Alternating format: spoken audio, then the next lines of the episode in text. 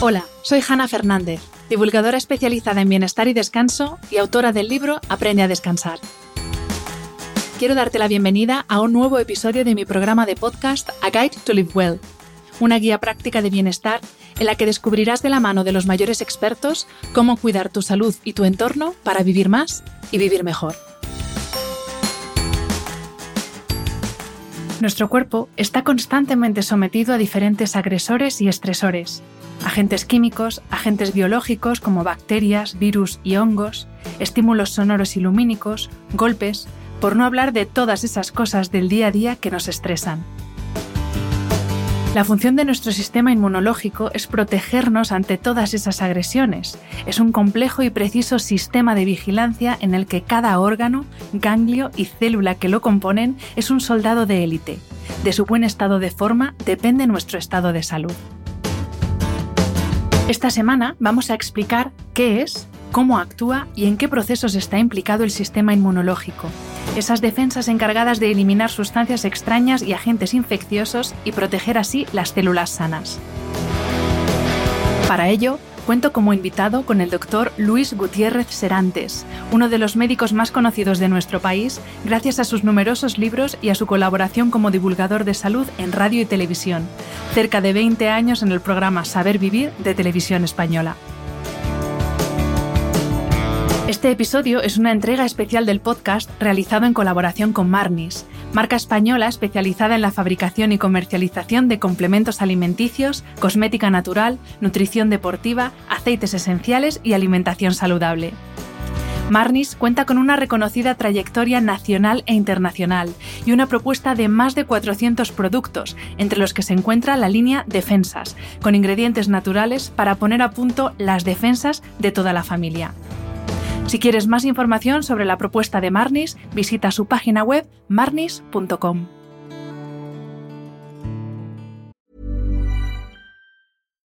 Hi, I'm Daniel, founder of Pretty Litter. Cats and cat owners deserve better than any old-fashioned litter. That's why I teamed up with scientists and veterinarians to create Pretty Litter. Its innovative crystal formula has superior odor control and weighs up to 80% less than clay litter. Pretty Litter even monitors health by changing colors to help detect early signs of potential illness. It's the world's smartest kitty litter. Go to prettylitter.com and use code ACAST for 20% off your first order and a free cat toy. Terms and conditions apply. See site for details.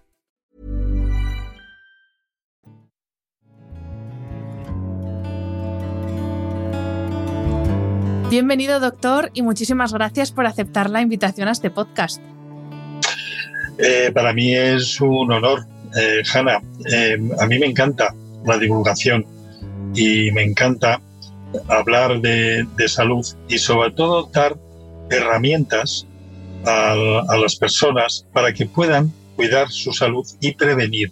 Porque lo importante en medicina es la prevención, el saber el estilo de vida, el saber el tipo de alimentación que debemos seguir, la importancia del ejercicio, la importancia de la hidratación, el evitar sustancias tóxicas que deterioran e intoxican nuestro organismo. Por lo tanto, para mí es un placer la divulgación y estar en, tu podcast que, con la cantidad de seguidores que tienes.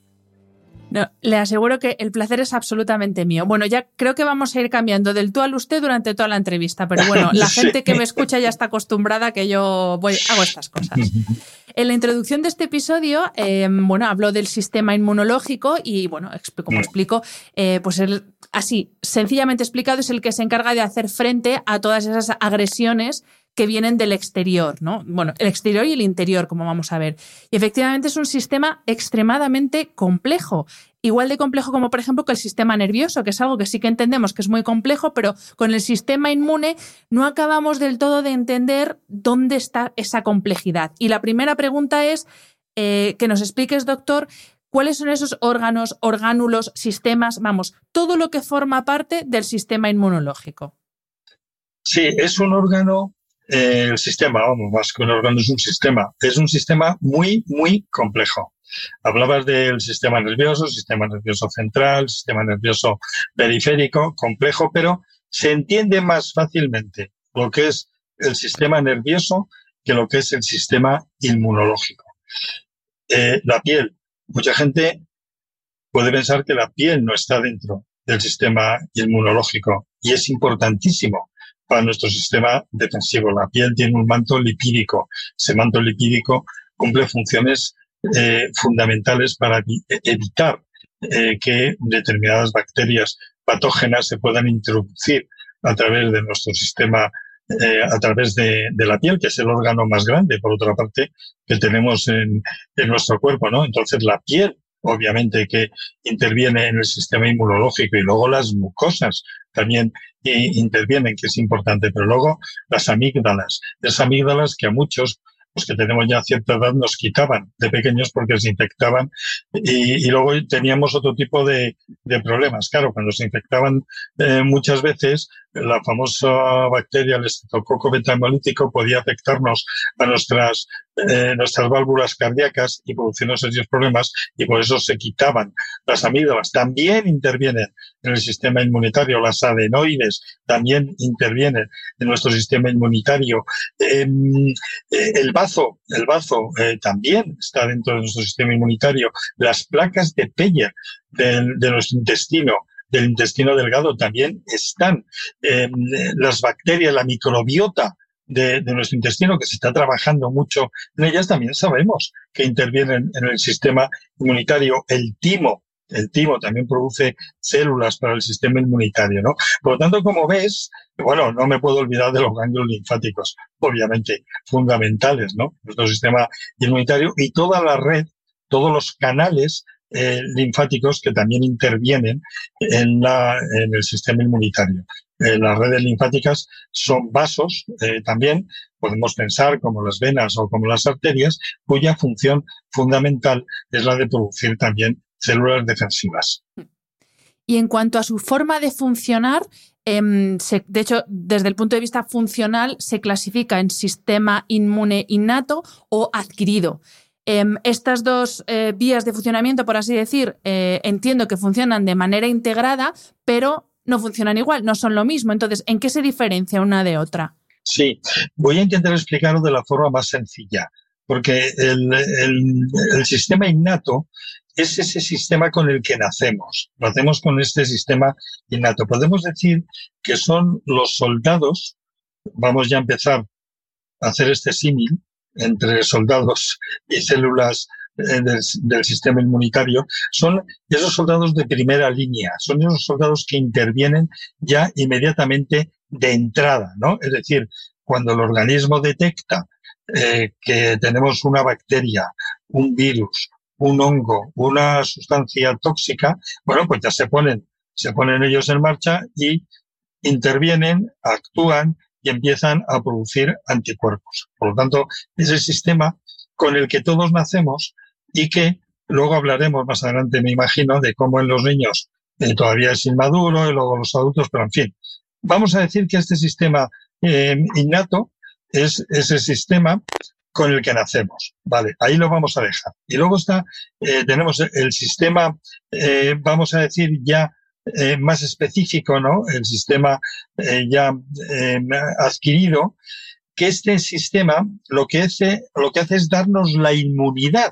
Es decir, cuando nos ponemos en contacto con una sustancia, con un antígeno que genera anticuerpos, nuestro organismo tiene memoria y se queda con esa memoria y cuando nos volvemos a infectar con ese mismo virus o uno parecido o con una bacteria o con otra sustancia, ya inmediatamente ese tipo de sistema crea anticuerpos, ya de una forma rápida, de una forma inmediata. Y eso es lo que hace este otro tipo de sistema, el sistema adaptativo, podríamos decir.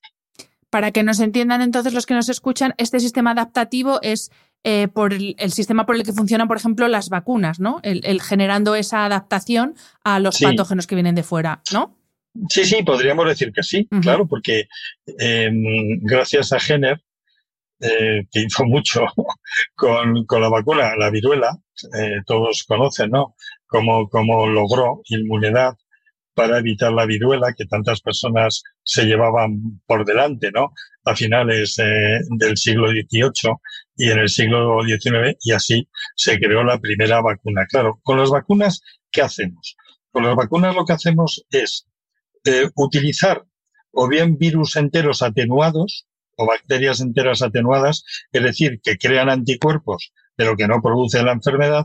Otras veces lo que utilizamos son partículas de ese virus, de esa bacteria, que lo que hace es em, impulsar la inmunidad creando anticuerpos. Y luego, claro, hay otro tipo de vacunas, que son las últimas que se están eh, utilizando y todas las hemos conocido a través de, eh, de la COVID eh, con el virus responsable, ¿no? El SARS-CoV-2, que aquí lo que se utiliza es material genético. Aquí lo que utilizamos es el material genético y ese material genético lo que da es unas instrucciones a nuestras células para que generen anticuerpos. Pero sí, podemos decir que gracias a este eh, sistema adaptativo, nuestro organismo genera esos anticuerpos gracias a esa estimulación de, de, las vacunas para generar esos anticuerpos y cuando nos infectemos de ese virus, de esa bacteria, pues ya el organismo reacciona rapidísimamente produciendo anticuerpos. Claro, ya, ya solo con lo que nos ha explicado ya es fácil hacerse una idea de lo esencial que es eh, este sistema inmune para nuestra salud. Pero claro, pensemos ahora en las personas que sufren enfermedades autoinmunes, lo complicado que lo tienen. En, el caso de estas personas, ¿qué es lo que falla? ¿O, qué es lo que no funciona bien en su sistema inmune? Bueno, eh, aquí lo que pasa en las personas que tienen enfermedades autoinmunes es que su sistema inmunitario, de alguna manera, eh, se ha demenciado. Eh, ¿qué, es lo, qué, es lo que, ¿Qué es lo que sucede? Que el sistema inmune no reconoce las propias células de tu organismo, las considera como extrañas. Y entonces, al considerarlas como extrañas, eh, las células de algún órgano, las células de algún sistema, genera anticuerpos. Genera anticuerpos, estos anticuerpos reaccionan con las células de nuestro propio organismo, produciendo inflamación, produciendo destrucción de estas células y apareciendo determinadas patologías. Por ejemplo, hay un tipo de alopecia, que es la alopecia areata, que se produce precisamente porque se produce una destrucción del folículo piloso porque, porque bueno, no, no reconoce al folículo piloso y lo destruye, ¿no? Las, hay un tipo de artritis, la artritis reumatoide, que también sucede exactamente eh, lo mismo con las articulaciones. Eh, también hay eh, hepatitis de naturaleza autoinmune y así podríamos seguir hablando con otro tipo de, patologías. Por lo tanto, lo que pasa a las personas que tienen enfermedades autoinmunes, donde influye mucho también la genética, hay que decir que la genética tiene mucho que ver y hay familias que pueden tener este tipo de enfermedades autoinmunes de forma hereditaria, ¿no? Por lo que está sucediendo y ya hago un resumen sencillito, enfermedad autoinmune es esa enfermedad en la que el paciente, su sistema inmune, no reconoce a sus propios tejidos, genera anticuerpos y de esa manera está generando la enfermedad. Mm. Pues eh, como nos has anunciado antes, vamos a ver cómo es el sistema inmunitario y cómo va cambiando eh, en cada etapa de la vida, porque yo no sé si funciona igual, si no, aquí hablo desde el, conocimiento, desde el desconocimiento absoluto. Mm. ¿Cómo es desde que nacemos hasta que envejecemos? Sí, vamos a empezar por el bebé. El bebé cuando nace. El bebé cuando nace tiene un sistema inmunitario inmaduro. Eh, le cuesta mucho trabajo producir eh, anticuerpos. Eh, cuando llega al mundo, gracias a esos anticuerpos que le ha pasado la, madre, pues eh, evitamos que se produzcan determinadas infecciones. Tiene que ir pasando el tiempo poquito a poco para que ese sistema inmunitario se vaya haciendo eh, maduro. A veces le hacemos maduro gracias a las vacunas que ya ponemos a los más pequeños al nacer para evitar determinadas enfermedades. Luego, eh, ya en, la edad eh, juvenil, en la edad adulta, ya el sistema inmunitario eh, se está haciendo maduro, ya responde maravillosamente em, a las infecciones, eh, tanto bacterianas, víricas, por hongos, por otras sustancias que pueden intervenir, y ahí ya funciona 100%. Y si, lo cierto es que, que si no tenemos problemas de, de enfermedades inmunitarias, pues la respuesta va a ser óptima Y entonces se va a solucionar cualquier tipo de problemática que tengamos. Y luego sí es muy interesante hablar de lo que se produce cuando ya hemos cumplido los 60 años, por ejemplo, ¿no? Cuando ya estamos llegando a la senectud. Aquí se produce lo que se denomina como eh, inmunosenescencia, es decir, que el sistema se va haciendo viejo, y el sistema se va haciendo lento. El sistema tiene más dificultad eh, para producir eh, anticuerpos. De ahí que las infecciones sean más graves, más peligrosas en los niños, en los recién nacidos y en los adultos. Y en los adultos es este eh, problema de que el sistema inmune se está envejeciendo. de ahí también la importancia que en la edad ya adulta eh, cuando ya hemos cumplido ciertos años, la importancia de las vacunas, la importancia de la vacuna de la gripe, la importancia de la vacuna de la neumonía, la importancia de la vacuna del herpes zoster, que ahora ya se está empezando a poner. Por lo tanto, como ves, a lo largo de nuestra vida, nuestro sistema inmune va cambiando. Mm. Y bueno, eh, la audiencia mayoritaria de este programa es eh, mujer a partir de 35 40 años. Y por eso mm. quiero hacer una pregunta muy concreta sobre cómo es el sistema inmune de las mujeres cuando se acercan a la menopausia, están en perimenopausia o en menopausia, porque hay unas alteraciones hormonales tremendas y hasta qué punto estos cambios afectan también al buen funcionamiento del sistema inmune. Eso es muy interesante esto que planteas. Eh, vamos a hablar del sistema inmune, pero tengo que decir que a la mujer, por el tipo de hormonas eh, que tiene, eh, por ejemplo, las enfermedades cardiovasculares en la mujer eh, tienen menos, la mujer tiene menos riesgo por esas hormonas que el varón. En la mujer, en la mujer eh, joven, hasta los 40, 40 y tantos años, tiene menos riesgo de un infarto agudo de miocardio, de una angina de pecho y de la enfermedad cardiovascular. Sin embargo, cuando llega a la peri a o la menopausia, se iguala el número de infartos y de angina de pecho con el varón. Y es más, cuando ya está en menopausia, tiene más riesgo de sufrir el infarto y la angina de pecho. Bueno, esto en cuanto a lo referente a la mujer y esos cambios hormonales que tiene, en lo referente a su aparato cardiovascular. Pero, ¿qué sucede con el sistema inmune? Sabemos que esos cambios hormonales que se producen en la mujer también intervienen en el sistema inmunitario. Eh, cuando ha llegado a la menopausia, eso ya va a ser para siempre. Es decir, su sistema inmunitario va a ser más deficitario. Y esto lo saben muy bien las mujeres que han entrado ya en menopausia. ¿Por qué? Infecciones de vías urinarias, por ejemplo, son muy frecuentes en las, en las mujeres que tienen problemas, eh, que tienen, que han llegado a la menopausia. Y uno de los motivos es precisamente porque su sistema inmune no está al 100%, ha decaído ese sistema eh, inmune.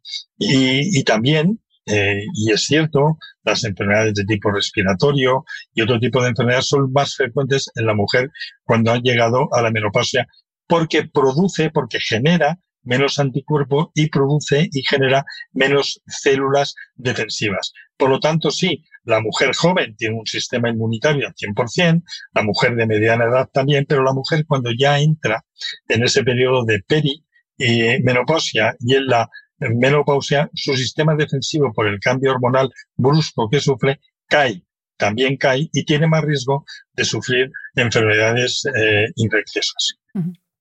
Antes, cuando nos explicabas eh, las partes o los órganos que componen el sistema inmunitario, nos, eh, nos has mencionado el sistema linfático.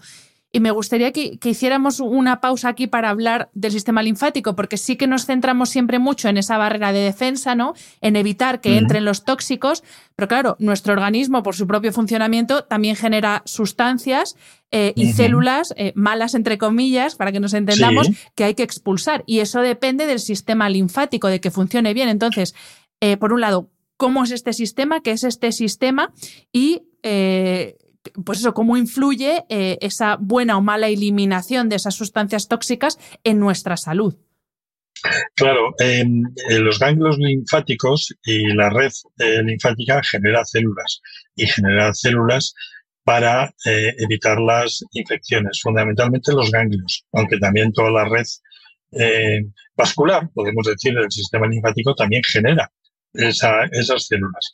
Y hay un tipo de, células eh, que son las denominadas las células killer. Estas células son las células que destruyen, las células que logran eliminar pues em, los em, citotóxicos, eh, las células que eliminan también virus, que eliminan eh, bacterias y que lo hacen de una forma que funcionan de maravilla. Limpian todo nuestro organismo gracias a estas células del sistema eh, linfático, ¿no? Eh, claro, no hemos hablado de los linfocitos B y los linfocitos T, que también tienen una función importante y que estas son, vamos a decir, de nuestro sistema eh, innato, ¿no? Pero luego están estas células que digo killer, que son realmente linfocitos que, que se producen en la médula ósea, pero donde eh, también interviene y mucho esos ganglios eh, linfáticos y ese y esa red linfática. Además, los ganglios linfáticos son el punto donde se detienen las infecciones. Por eso a veces nos notamos y dicen, oye, me ha salido un ganglio tengo un ganglio, claro, es un ganglio linfático donde se ha producido un proceso inflamatorio porque las células de ese ganglio linfático están atacando, están destruyendo, se están comiendo a esas células tóxicas, a esas células eh, precancerígenas o a esas células cancerígenas y están deteniendo la enfermedad para que no se vaya ese cáncer a otros órganos. Ahí eh, justo habla de las, de las células eh, cancerígenas o precancerígenas y también quería hacer inciso en este punto que es súper importante porque es verdad que todavía nos sigue dando un poco de miedo hablar de cáncer, de células tumorales, pero todos eh, producimos células tumorales, la podemos llamar como queramos, pero son lo que son. Y precisamente su expulsión depende de un buen funcionamiento, obviamente de cuidar eh, unos hábitos, que ahora vamos a hablar de ellos, para evitar que entre eh, la menor cantidad de tóxico posible en el organismo, pero las que se generan por el propio funcionamiento de nuestro cuerpo, eh, depende su expulsión de este sistema. Por eso es clave que funcione adecuadamente. Tienes toda la razón. Eh, Hanna, vamos a ver por qué el, cáncer. Todavía no sabemos el mecanismo íntimo del por qué se produce el cáncer.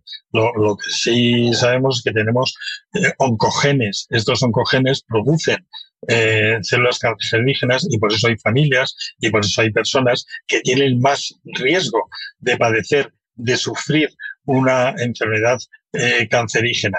Y luego, nuestra actitud nuestro tipo de vida que llevamos influye y mucho también en la aparición de determinados tumores, determinadas alimentaciones, exceso de alimentos eh, grasos con grasa saturada.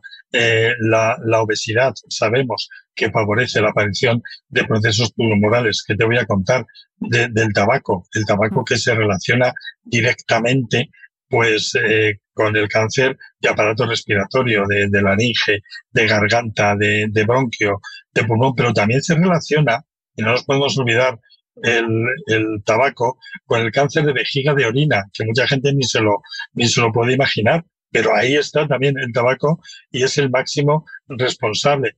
El cáncer de páncreas, mucha gente no piensa que que el tabaco también influye en la aparición del cáncer de páncreas. Entonces ahí que nuestro sistema inmune actúe mm, y esté preparadísimo para apartar y destruir esas células eh, precancerosas y cancerosas es fundamental. Y ahí actúan, como te digo, estas células eh, killer que, están preparadas para destruir, eh, englobar esas células y echarlas fuera de nuestro organismo e intentar frenar ese proceso cancerígeno. Mm.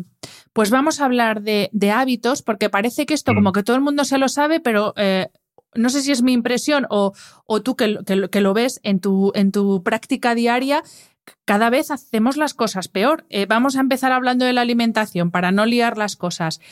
Eh, a pesar de que tenemos la dieta mediterránea y, sacamos mucho pecho de la dieta mediterránea, pero la realidad es que nuestra alimentación cada vez se basa más en ultraprocesados, en productos y bebidas azucaradas, un consumo altísimo de alcohol, que es la única droga que está socialmente bien vista. Eh, eh, ¿Cómo afecta esta alimentación cada vez más deficitaria, en mi opinión, em, o cada vez menos saludable, vamos a decir, que llevamos y segunda parte de la pregunta, ¿cómo tiene que ser nuestra alimentación? Que yo creo que ahí lo, puedes unir y responder toda la vez. ¿Cómo tiene que ser nuestra alimentación y nuestra dieta para ayudar a que nuestro sistema inmune y también el linfático funcionen a pleno rendimiento? Es una pregunta muy práctica. Es una pregunta muy práctica y seguro que todos, eh, todas las amigas y amigos que ahora mismo nos están viendo, se saben la teoría. Seguro, seguro que seguro que todos se saben la teoría, pero muy pocos lo, lo llevan a la práctica. Seguro. Has hablado de la dieta mediterránea, esa dieta maravillosa que nuestros ancestros eh, es con la que se alimentaban, sobre todo, vamos a decir, siglo XIX, siglo XX, eh, estaba ahí la dieta mediterránea. Una dieta de productos mediterráneos y también de productos del interior, ¿no? Porque es claro, estamos hablando de la fruta, de la verdura, de, de las legumbres, del pescado, estamos hablando de la carne, porque podemos hablar de, de la carne y es también ahí está en, en, la dieta mediterránea. Estamos hablando de los frutos secos, que no nos podemos olvidar eh, también de ellos. Eh, estamos hablando de productos de la colmena, que es importantísimo también. Claro, la problemática que tenemos ahora es que estamos abusando, como tú bien dices, de los precocinados y estamos abusando de las bebidas excesivamente dulces, ¿no? de los refrescos que tienen gran cantidad eh, de hidratos de carbono. Claro, la problemática que tenemos es, eh, y es una de las excusas que ponen la mayoría de las personas, es que no tienen tiempo para cocinar. Ahí está. No, es que como fuera de casa, es que no me voy a llevar una tartera, como se decía antiguamente, no. Pero vamos a ver, eh, primero, hacerte una ensalada y tomarla en el trabajo no es nada complejo. Hacerte un pescadito rebozado, hacerte una cabecita, eh, llevarte eh, un melón em, en, en, trocitos, llevarte sandía, llevarte eh, unas uvas, llevarte un gazpacho, que bueno, que el gazpacho es una ensalada líquida con cantidad de antioxidantes, maravilloso eh, alimento que nos aporta antioxidantes, eh, vitaminas, nos aporta fibra. Yo siempre digo que la bebida idónea para todo el año, pero para la época de verano y de calor, ideal para rehidratarnos y para conseguir minerales, es un gazpacho, que también está en la dieta eh, mediterránea. Pero a lo que iba, es una excusa en decir, no tengo tiempo para cocinar. Oye, mira, hay incluso menús, menús diarios, que tú te puedes ir al bar de la ajena, donde una ensalada te la ponen siempre. Hmm. Vamos, la ensalada siempre la tienes ahí. Y en algunos sitios te están poniendo lentejas, eh, te están poniendo judiones, te están poniendo eh, un, un, filetito a la plancha. O sea que también podemos comer relativamente bien, vamos a decir, en, un, en un bar que nos puedan dar ese tipo de alimentación. Y luego también, y esto es eh, muy importante, la hidratación, porque la hidratación siempre la dejamos fuera. Esos dos litros y medio de líquido al día eh, tenemos que obligatoriamente beberlos. Recuerdo que eh, la persona adulta, el 60% de nuestro peso es agua. Somos agua en un 60%. Y que no tenemos que esperar a tener sed para beber agua. Porque si esperamos a tener sed, significa que ya estamos deshidratados. Por lo tanto, no tenemos que tener sed. Sed significa deshidratación y en cuanto hemos perdido un 1% de agua, ya empezamos a tener sed. Eh, estamos deshidratados. Yo pertenezco al Comité Científico de, la Asociación eh, Investigación Agua y Salud y que nos dedicamos eh, a crear hábitos eh, sobre el tema de, de, hidratación y es muy, muy importante la hidratación. Estamos hablando de la importancia que tiene el alimentarnos bien, de la importancia que tiene el, el, el, tomar la dieta mediterránea para que nuestro sistema inmunitario esté de forma óptima. Eh, también me gustaría, si hay tiempo, sí. decir que uno de los problemas que podemos llegar a tener con el tema de la alimentación, cuando no hacemos una alimentación adecuada, es el tema de la obesidad, que es un tema francamente serio. El tema de la obesidad, el, porcentaje de obesos en nuestro país es muy alto, o, o, o preobesos, podríamos eh, decir, es muy alto, y también en niños. Y también sabemos que la obesidad eh, disminuye la eficacia de nuestro sistema inmunitario, apareciendo y siendo más frecuentes las infecciones en estas personas que tienen un exceso de grasa. He hablado también de dieta mediterránea y he hablado del pescado. Podemos tomar pescado blanco, obviamente, pero también podemos tomar pescado graso, con esos ácidos grasos eh, poliinsaturados e insaturados que también intervienen en nuestro sistema inmunitario y también estimulan a nuestro sistema inmunitario. Por lo tanto, podemos consumir dos veces en semana esos, ese pescado graso y el resto de la semana podemos utilizar también el pescado blanco. Y luego en lo referente a la carne, evitar las grasas eh, saturadas, ¿no? Y si las carnes, las carnes las hacemos a la plancha, oye, eh, muchísimo mejor. Y también la dieta mediterránea, y hablando de grasas, eh, hombre, el aceite de oliva es maravilloso. El aceite de oliva virgen está, pero se está poniendo a un precio que vamos a tener que empezar a pensar ya en el aceite de girasol, que también es un aceite vegetal y que también tiene propiedades interesantísimas y que también es saludable. Porque no nos podemos olvidar también que el aceite de oliva virgen extra y cualquier tipo de aceite de oliva es una grasa y que por lo tanto tiene 9 kilocalorías eh, por gramo. Y por lo tanto, si nos pasamos también con el aceite de oliva, ganaremos peso. Y eso también influye, como antes he dicho, en nuestro sistema inmunitario. Y, mm, doctor, ¿hay algún alimento o nutriente que nos ayude especialmente a fortalecer el sistema inmune? Porque siempre se habla, por ejemplo, la mítica vitamina C, que es un gran antioxidante y que ayuda en este sentido. ¿Esto es verdad o es una leyenda urbana de esta, igual que lo de que se le van las vitaminas y dejas mucho tiempo el zumo? ¿O es una realidad que la vitamina C nos ayuda a fortalecer el sistema inmune? No, la vitamina C ayuda. La vitamina C ayuda a nuestro sistema inmunitario porque la vitamina C interviene en infinidad de procesos metabólicos y también es necesaria para conseguir energía en nuestro organismo y por lo tanto también es estimulante del sistema inmune. Aquí sobre la vitamina C, tengo que decir una cosa, ¿eh?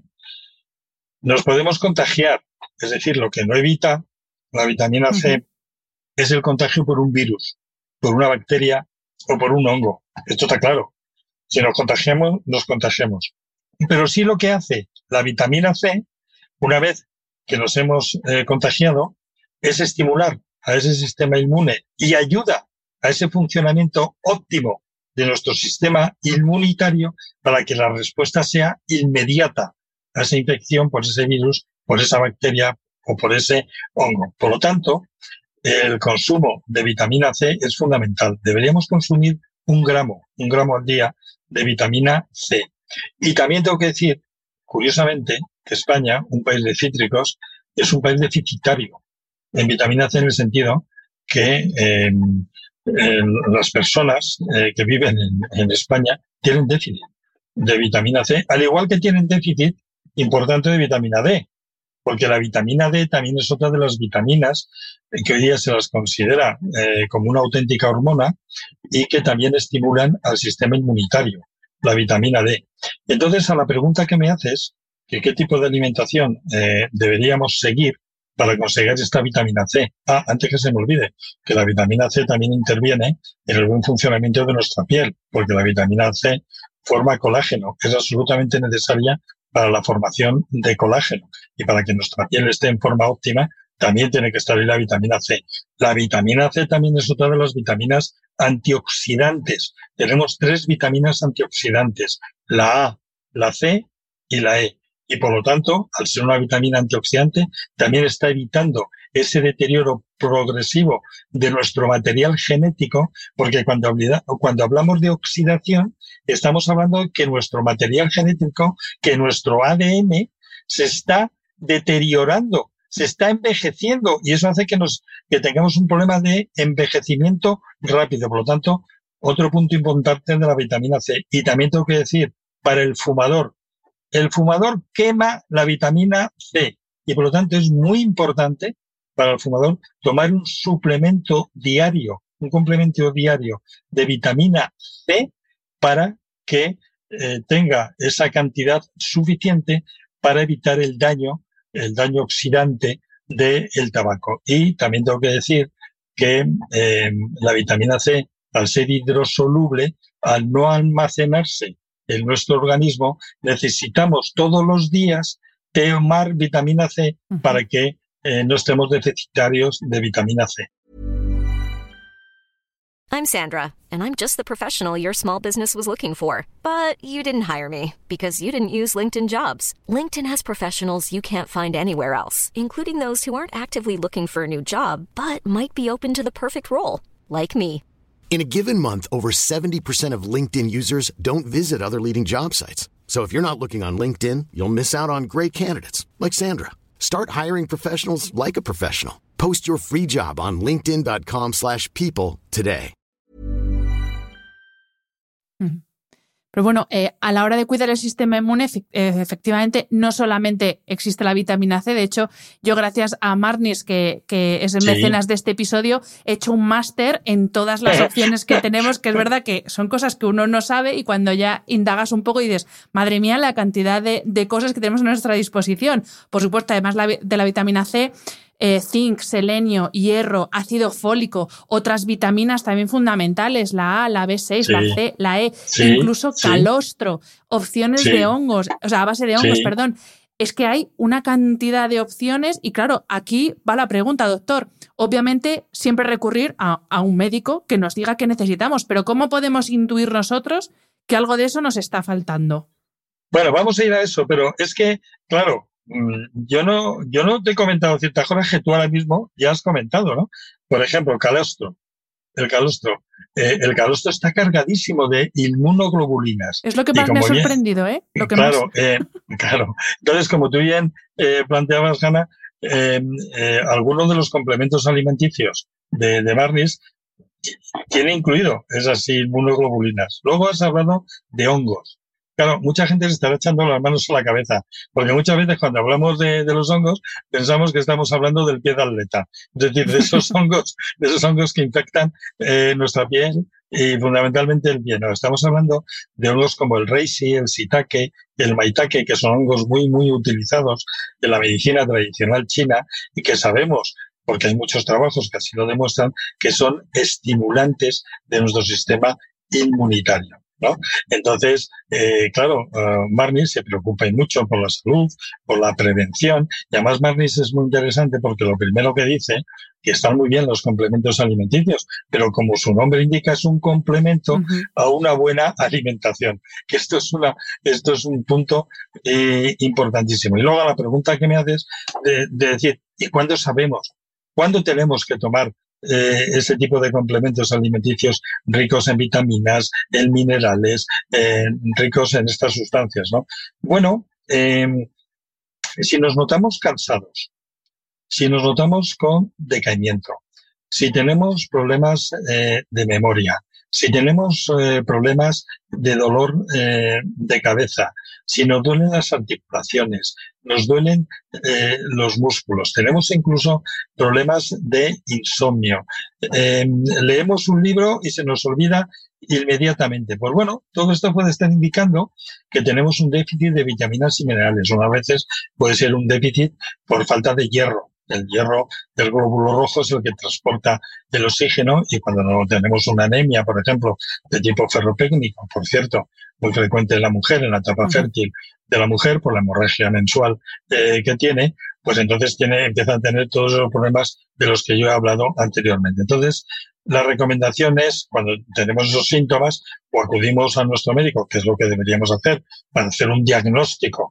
un diagnóstico preciso de lo que tenemos y, por lo tanto, a través de los complementos alimenticios, aportar vitaminas eh, A, la vitamina C, la B, que tenemos que dar hierro, selenio, que tenemos que aportar zinc o que tenemos que dar eh, vitamina C eh, o un complemento alimenticio que junte eh, varios tipos de, de principios activos, ¿no? Por lo tanto, mi recomendación ante este tipo de síntomas, acudir al médico para que nos haga un diagnóstico preciso y luego ya empezar a utilizar estos complementos alimenticios. Antes hablábamos de la alimentación y precisamente porque muchas veces llevamos una alimentación que no es óptima, vamos a dejarlo ahí. Y además porque también hay veces que los alimentos, los productos que consumimos no tienen una calidad nutricional, de nuevo, óptima, Mm, pues mm. o, o no son frescos, por ejemplo, porque bueno, cada uno tiene sus circunstancias. Sí que es verdad que puede haber momentos concretos, eh, o bueno, mejor dicho, pregunta, ¿hay momentos concretos del año en los que es idóneo eh, o sería ideal recurrir a este tipo de complementos? Porque es verdad que pensamos mucho en ahora que llega el otoño, justamente ahora que vamos a entrar en el otoño-invierno, y uno piensa, viene el frío, para evitar los catarros, venga, eh, voy a suplementar o a tomar estos complementos. Pero claro, a mí se me ocurre primavera, por ejemplo, con el tema de las alergias, se me ocurren épocas de exámenes, se me ocurren épocas de muchísimo trabajo para algunas profesiones en concreto. Entonces, eh, ¿hay épocas en concreto en que ¿Es eh, interesante recurrir a estos complementos? Sí, totalmente de acuerdo contigo.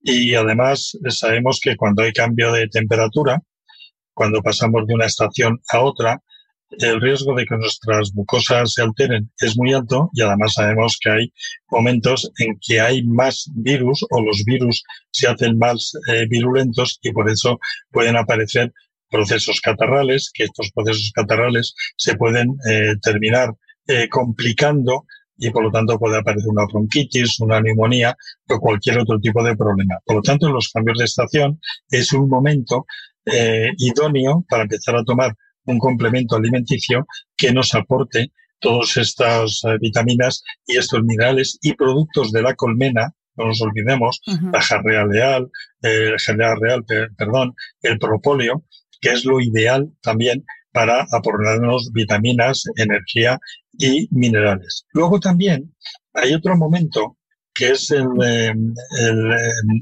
la primavera, la astenia primaveral, que muchos compañeros míos no lo aceptan. Dicen, no, la astenia primaveral no existe. Pero bueno, hay pacientes, hay personas que cuando llega la primavera, no te voy a decir que estén tres meses más, pero hay una semana de días que se notan un bajón, que notan un decaimiento. Pues tomar un complemento alimenticio energético que nos aporte estos principios eh, activos, pues ayudan, ayudan a encontrarnos mejor, ayudan a encontrarnos más energéticos. Y luego he hablado de un periodo de la mujer, en la etapa fértil de, la mujer. La mujer tiene la regla, tiene la menstruación, esto hace que todos los meses pierda sangre y por lo tanto está perdiendo hierro. Yo recomiendo siempre a la mujer, a la mujer joven, tomar un complemento alimenticio que nos aporte eh, hierro y que nos aporte por lo menos vitaminas del grupo B, porque las vitaminas del grupo B son necesarias para la formación del glóbulo rojo. Y por lo tanto, que tomen un complemento alimenticio de hierro y que lleve hierro en forma de bisglicinato mejor, porque se absorbe eh, más fácilmente y que aporte eh, vitaminas del grupo B porque es una buena forma de prevenir la anemia ferropénica en la mujer. Y luego en la época de invierno, obviamente, en la época eh, sabemos que la gripe, las epidemias de gripe bien, aparecen más o menos a finales de noviembre, eh, diciembre, incluso enero. Pues ya a partir de noviembre empezar a tomar un complemento alimenticio que potencie nuestro sistema defensivo. Vamos a seguir con los hábitos, eh, porque podemos decir que nuestra salud se sustenta, aunque luego esto se puede desgranar en, muchos micro hábitos, pero bueno, hábitos eh, así como en global para tener una buena salud. Hemos hablado de alimentación, eh, vamos a hablar ahora de sedentarismo barra actividad física, por supuesto sueño y descanso, y también vamos a hablar, perdón, luego al final de eh, las relaciones personales, que yo cada vez estoy leyendo más de cómo afecta el no tener una buena red social de carne y hueso eh, a nuestra salud. Pero vamos a ese segundo hábito, al de la actividad física, el sedentarismo. Ya se está hablando de la silla como el nuevo cigarrillo. O sea, ojo, porque encima con estas nuevas profesiones que estamos todo el día sentados, yo me incluyo que estoy todo el día con el ordenador, esto, eh, esta falta de actividad física, esta falta de movimiento durante el día, también afecta al sistema inmune, ¿no? Totalmente de acuerdo. el sedentarismo es otra de las lacras de nuestra sociedad, es otra de las lacras del siglo XXI. Em, no desarrollamos actividad física. Y cuando no desarrollamos actividad física, por lo menos deberíamos sacar una hora de actividad física al día. Caminar, andar, movernos. Esto de la hora no es que se lo haya sacado el doctor Gutiérrez Serante porque le ha apetecido decir una hora. no, es que es lo que recomiendan la Sociedad Española de Endocrinología y Nutrición, la Sociedad Española y Europea de, Cardiología. Es decir, todos los médicos nos hemos puesto de acuerdo para decir que como mínimo, ¿eh? estoy hablando como mínimo, una hora al día.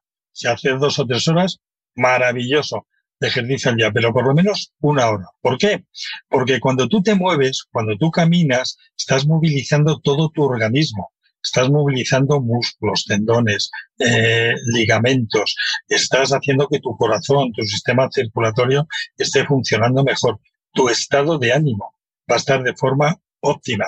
Sabemos que cuando andas, caminas, hacer ejercicio, liberas endorfinas y esas endorfinas hace que tengas un estado de ánimo mucho más jovial, estás más contento, estás eh, más alegre, eh, alegre, evitas la obesidad, estás quemando, estás quemando grasa, estás quemando eh, calorías, estás quitando la tripita.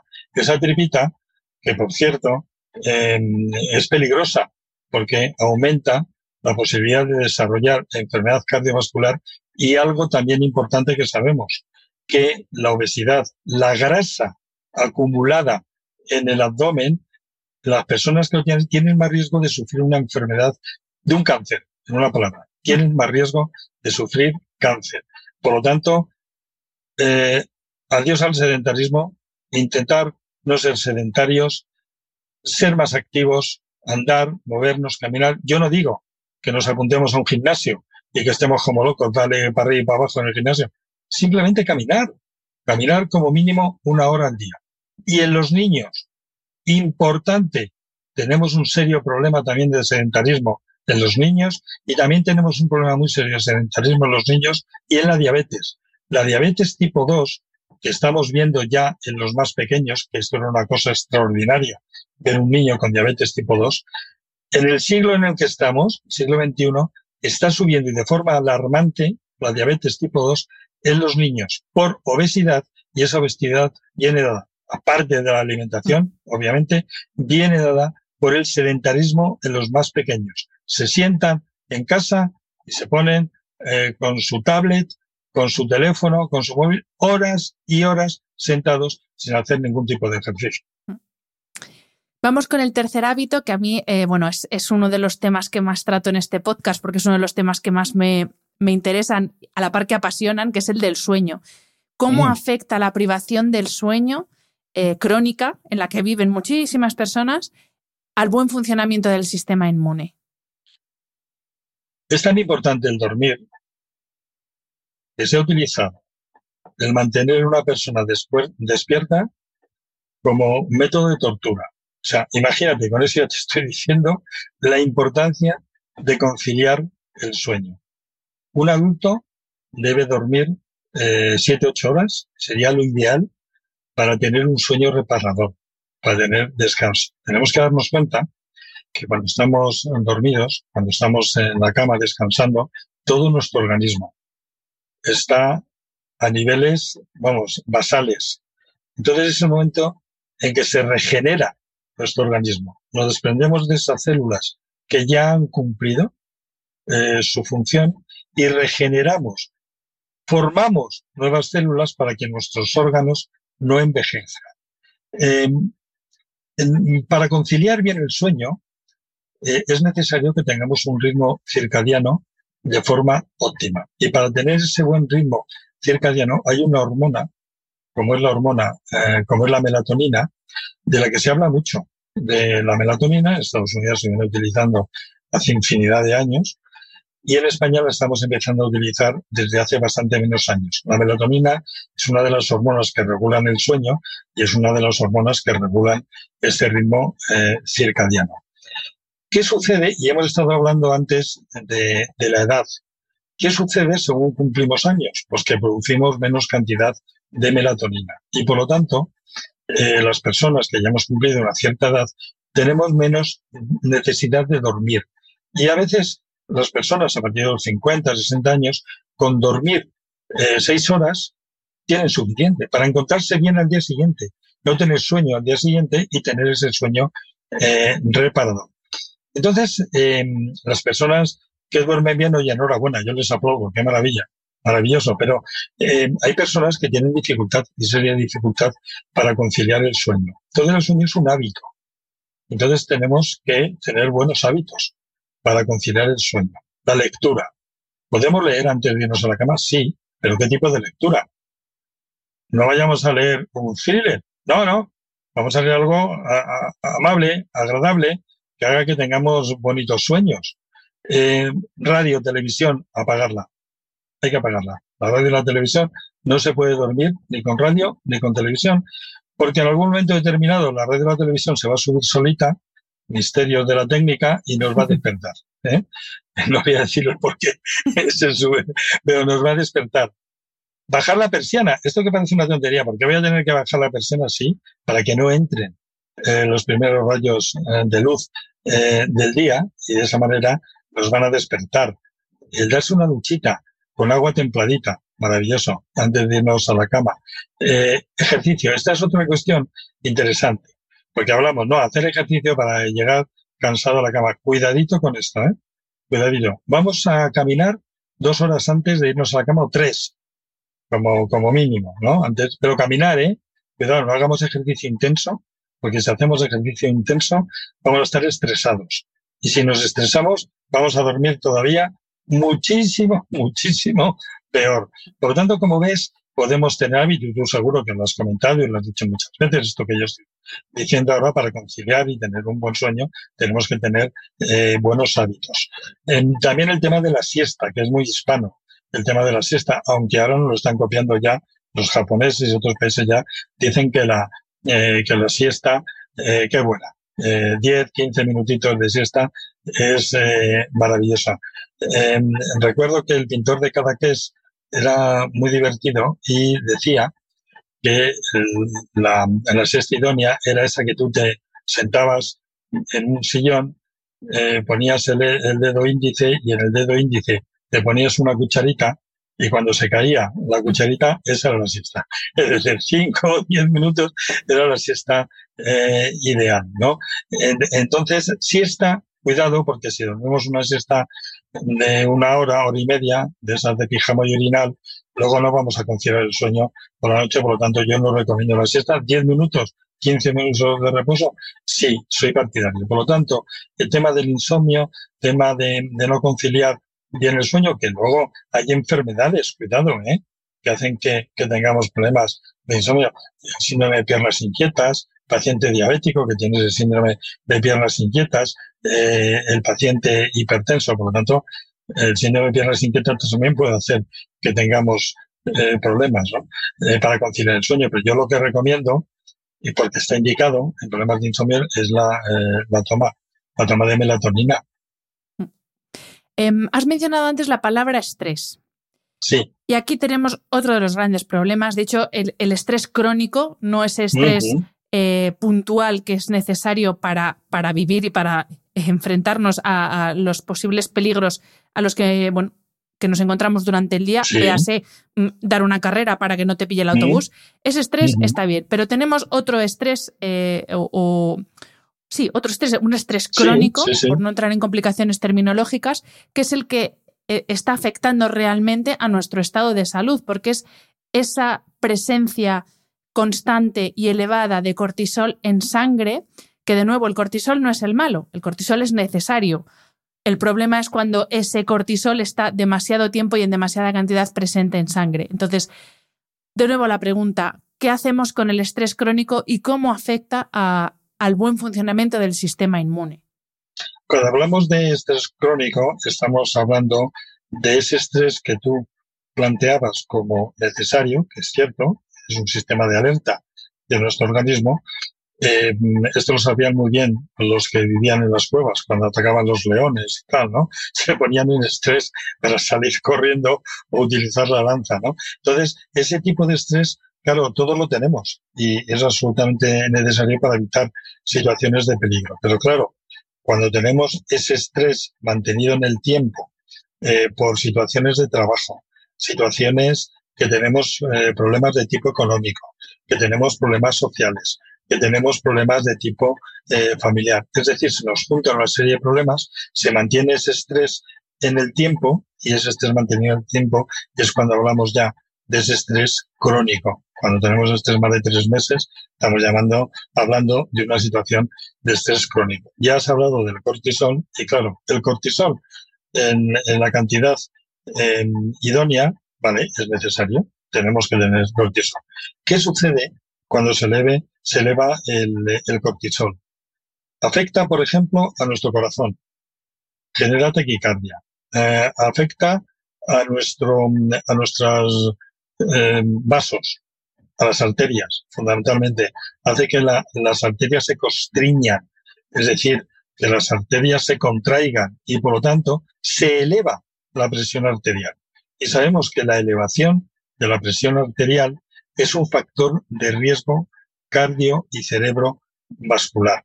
Por lo tanto, tenemos que poner todos los medios necesarios para aliviar ese estrés, ese estrés eh, crónico eh, que tenemos que se manifiesta de formas muy distintas, porque claro, el estrés mantenido en el tiempo, tiempo nos va a llevar a situaciones eh, de ansiedad, nos va a llevar a situaciones de ansiedad y más todavía digo, cuando se mantiene mucho en el tiempo, caemos en bajos estados de ánimo y en depresiones, bien en depresión menor o en depresión mayor. Entonces tenemos que buscar todos los métodos posibles para relajarnos. A uno les va a relajar la música, a otros les va a relajar el ejercicio, a otros les va a relajar el yoga, a otros les va a relajar mm, el, aspirar eh, aceites, por ejemplo, de tipo relajante, ¿no?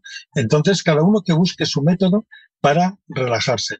el fin de semana, salir al campo, darnos un paseo, todo esto es necesario para evitar el estrés que es un mal de este siglo y es un mal que termina afectando a todo el organismo y de forma muy, muy especial al corazón, a las arterias y al cerebro.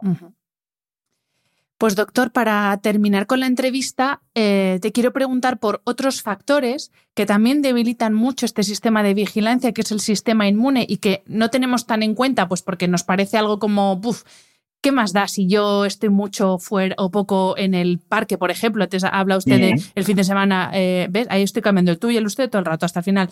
No, tranquila, me da igual, venga, trátame como quieras. Da igual. Eh, has mencionado antes el paseo por el, no, pues, pues yo qué sé, ir al monte, por ejemplo, el fin de semana. Ese contacto con la naturaleza y luego ese contacto con las personas, que yo además cada vez leo más y cada vez veo más evidencia científica de cómo está demostrado que la soledad es tan dañina como la falta de ejercicio, como malos hábitos como el tabaco. Y son cosas que encima por este estilo de vida moderno que estamos creando y que, y que cada vez va a, más, em, lo estamos abandonando. Ese estar un rato en un parque, pues eso, pasear por el monte, eh, estar con amigos, sencillamente charlar. Eh, parece que como que todo tiene que tener un, propósito más allá de el, disfrutar de ese momento, de ese paseo, de esa charla. Y, es que tú lo tienes que ver, eh, eh, eh, vamos, lo has tenido que ver toda tu, carrera profesional, cómo afecta realmente esa falta de contacto tanto con la naturaleza, que nosotros somos naturaleza, somos animales, y esa falta de contacto con los demás. Bueno, estás tocando temas muy interesantes y estás tocando temas que darían ellos solos para un podcast, sin duda. Yo he ejercido muchos años como médico de atención primaria los médicos de atención primaria, cuando yo ejercía la atención primaria, íbamos a los domicilios, veíamos eh, a los pacientes. Y yo me he enfrentado a situaciones donde mm, veía a personas ya con cierta edad solas, solas en casa, no hablaban absolutamente con nadie, no tenían hermanos, no tenían hijos, o si los tenían, los hijos no iban a verlos, o iban a verlo como mucho una vez en la, a la semana y se encontraban solas. Y eso es un problema serio, porque la soledad, aparte de que la persona cae en bajo estado de ánimo y cae en situaciones de depresión, también aparecen otros problemas, malnutrición. Ojo, porque la persona mayor sola no tiene ganas de cocinar y por lo tanto es que no, no, no, no hace comida y otras veces hace comida y la deja ahí. La deja ahí, no la mete ni en la nevera, no la mete en el frigorífico, nada. Se contamina, aparecen problemas. Sí, la soledad es un problema muy serio, muy serio y de hecho, claro, la sociedad ya se está preocupando y ya hay asociaciones, incluso ayuntamientos, eh, comunidades que se dedican a visitar, a saber cómo se encuentran estas personas que están solas. La comunicación es fundamental. La comunicación es muy importante. Está bien hablar por teléfono, está bien eh, hablar por Zoom, eh, eh, está muy bien todo eso. El contacto físico es importante. Ese beso, ese beso que, que, nos damos de, de, amigos, ese beso de, de del padre al hijo, del hijo a la madre. ese contacto físico es fundamental. Es importantísimo saber que estamos vivos, que, que, que, esto es importantísimo. Por lo tanto, yo hago aquí un llamamiento em, a los hijos, a los hermanos, eh, a padres, que, que, bueno, que no dejen solos a sus seres queridos, su familia, incluso voy más allá, ¿eh? porque antes en, en, las eh, casas, y me refiero a los edificios, el del primero conocía al del tercero, el del segundo al del quinto y conocíamos al portero. Ahora en ninguno nos conocemos a nadie. No sabemos ni quién vive a tu lado, no sabemos ni quién está arriba y abajo y no nos preocupamos lo más mínimo del, del que tenemos al lado. Vamos a empezar a preocuparnos que esto también es una eh, situación eh, realmente importante de lo que estamos viviendo. Y luego también planteabas el tema de salir al campo. Claro, los que vivimos en ciudad, los que vivimos en el asfalto, pues la verdad es que estamos cargadísimos de toxinas, estamos eh, cargadísimos de, de, sustancias nocivas para nuestro organismo. Y mira, yo hablo de Madrid, por fortuna yo ya hace mucho tiempo que no escucho que haya alarma de, de que nuestra atmósfera está cargadísima. Eso es cierto, ya hace tiempo que no lo escucho.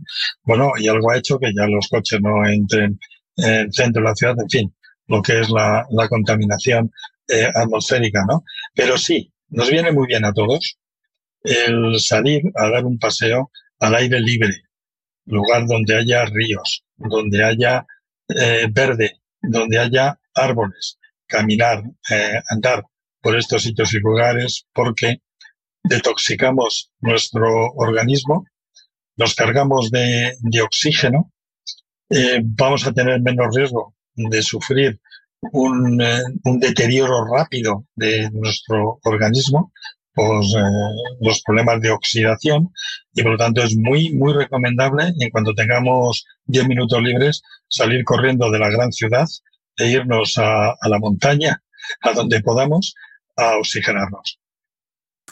Doctor, muchísimas gracias. Eh, ha sido un auténtico placer después de tantos años viéndolo en la tele, eh, charlar. Eh, ¿Ves? Ya he vuelto a hacer el usted otra vez.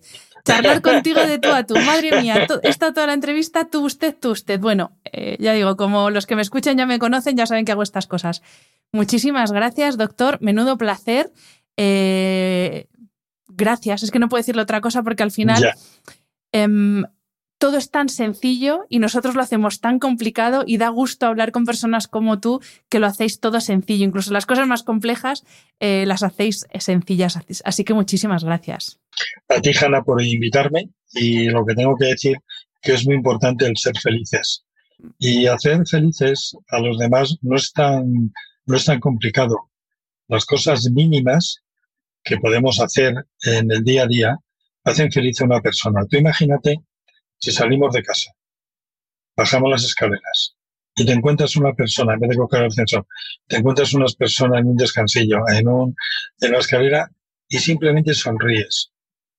Una sonrisa, no estoy pidiendo más. Porque bueno, si ya da los buenos días o la buena tarde, eso ya es increíble. Tú estás haciendo feliz a la otra persona. Y la felicidad es muy, muy importante. Yo sé que hay momentos de la vida que es muy difícil ser feliz porque la vida nos lo pone todo sumamente complicado, pero la actitud eh, positiva también influye. Y de las cosas peores de la vida se pueden sacar consecuencias para no repetir los mismos errores. Por lo tanto, te pido a ti, Hanna, y pido a todas las personas que nos están escuchando que intenten ser felices y algo importante, e intentar hacer felices a los que tienen a su alrededor, porque esto es una utopía preciosa. Porque tú haces feliz al, al de al lado y el otro al lado y el otro al lado, y así llegaremos a un mundo feliz.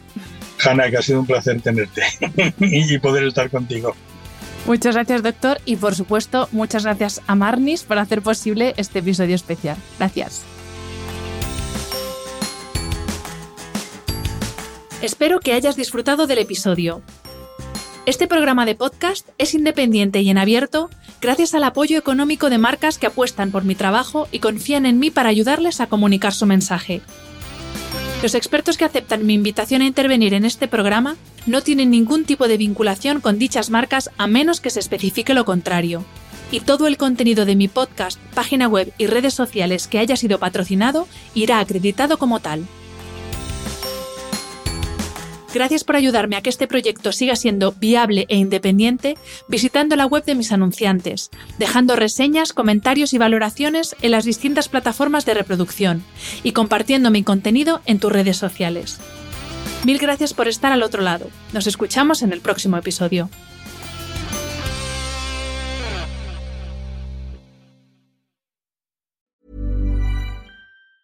Ever catch yourself eating the same flavorless dinner three days in a row? Dreaming of something better? Well, HelloFresh is your guilt-free dream come true, baby. It's me, Kiki Palmer. Let's wake up those taste buds with hot, juicy pecan-crusted chicken or garlic butter shrimp scampi. Mm. Hello Fresh. Stop dreaming of all the delicious possibilities and dig in at HelloFresh.com. Let's get this dinner party started.